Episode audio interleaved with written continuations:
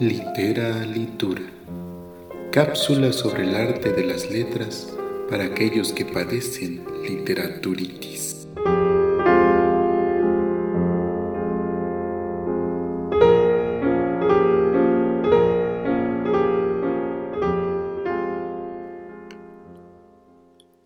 En 1665, Londres sufrió la peor epidemia de peste bubónica de su historia.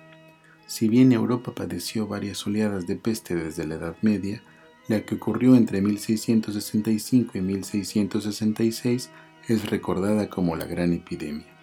Se dice que mató a casi un cuarto de la población londinense de aquel entonces. Las cifras no se pueden constatar. Daniel Defoe tenía seis años cuando ocurrió pero en 1722 publicó Diario del Año de la Peste. Esta obra puede considerarse un trabajo periodístico además de literario. Defoe era un periodista y había publicado su novela más conocida, Robinson Crusoe, acerca de un náufrago que sobrevive solo en una isla desierta.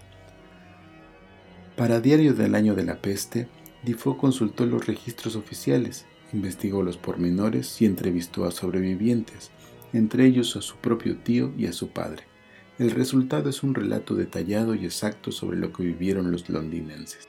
La peste bubónica es una enfermedad provocada por una bacteria, la cual a su vez es transmitida por la pulga de la rata.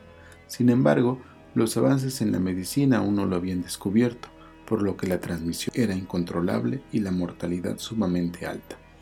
Al contraerse provoca daños en diversos sistemas del cuerpo, dependiendo los órganos que ataque, pero una de las características son los bubones que se formaban en las axilas o en la parte interior de los muslos. De ahí proviene el nombre de peste bubónica. La obra de Defoe transmite con extraordinaria fidelidad el miedo al saberse mortal, al reconocer que se puede morir de un momento a otro, el miedo de ver a las personas ir muriendo de una enfermedad que se transmite de manera desconocida. Defoe compara las cifras para darnos un detallado retrato del avance de la enfermedad y la manera en que se multiplican los casos y los fallecimientos ante la mirada atónita de los ciudadanos y la displicencia de las autoridades. Defoe compara las cifras de los muertos con el año anterior, pues muchos fallecimientos se registran como causa desconocida o por otras afecciones. Sorprendentemente, la obra puede ser el retrato de cualquiera de las olas epidémicas que ha vivido la humanidad. Defoe narra, por ejemplo, el miedo, pero también la increíble cantidad de charlatanes ofreciendo curas universales e infalibles, el crecimiento de la superstición y cómo la gente creía ver anuncios en el cielo en fenómenos meteorológicos. También dibuja con detalle periodístico las terribles escenas de quienes enfermaban, los que perdían un ser querido, las familias que desaparecían víctimas del mal.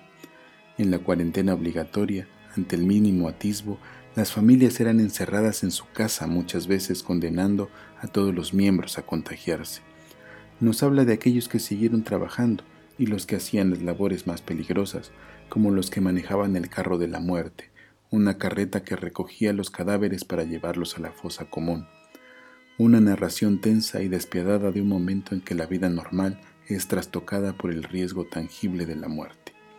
Yo soy Juan Carlos García Síguenos en las redes sociales, comparte tus lecturas y sugiérenos obras literarias para platicar. Nos vemos en la siguiente cápsula. Esto fue una producción para Voz de las Comunidades del Valle. Todas las voces, toda la música.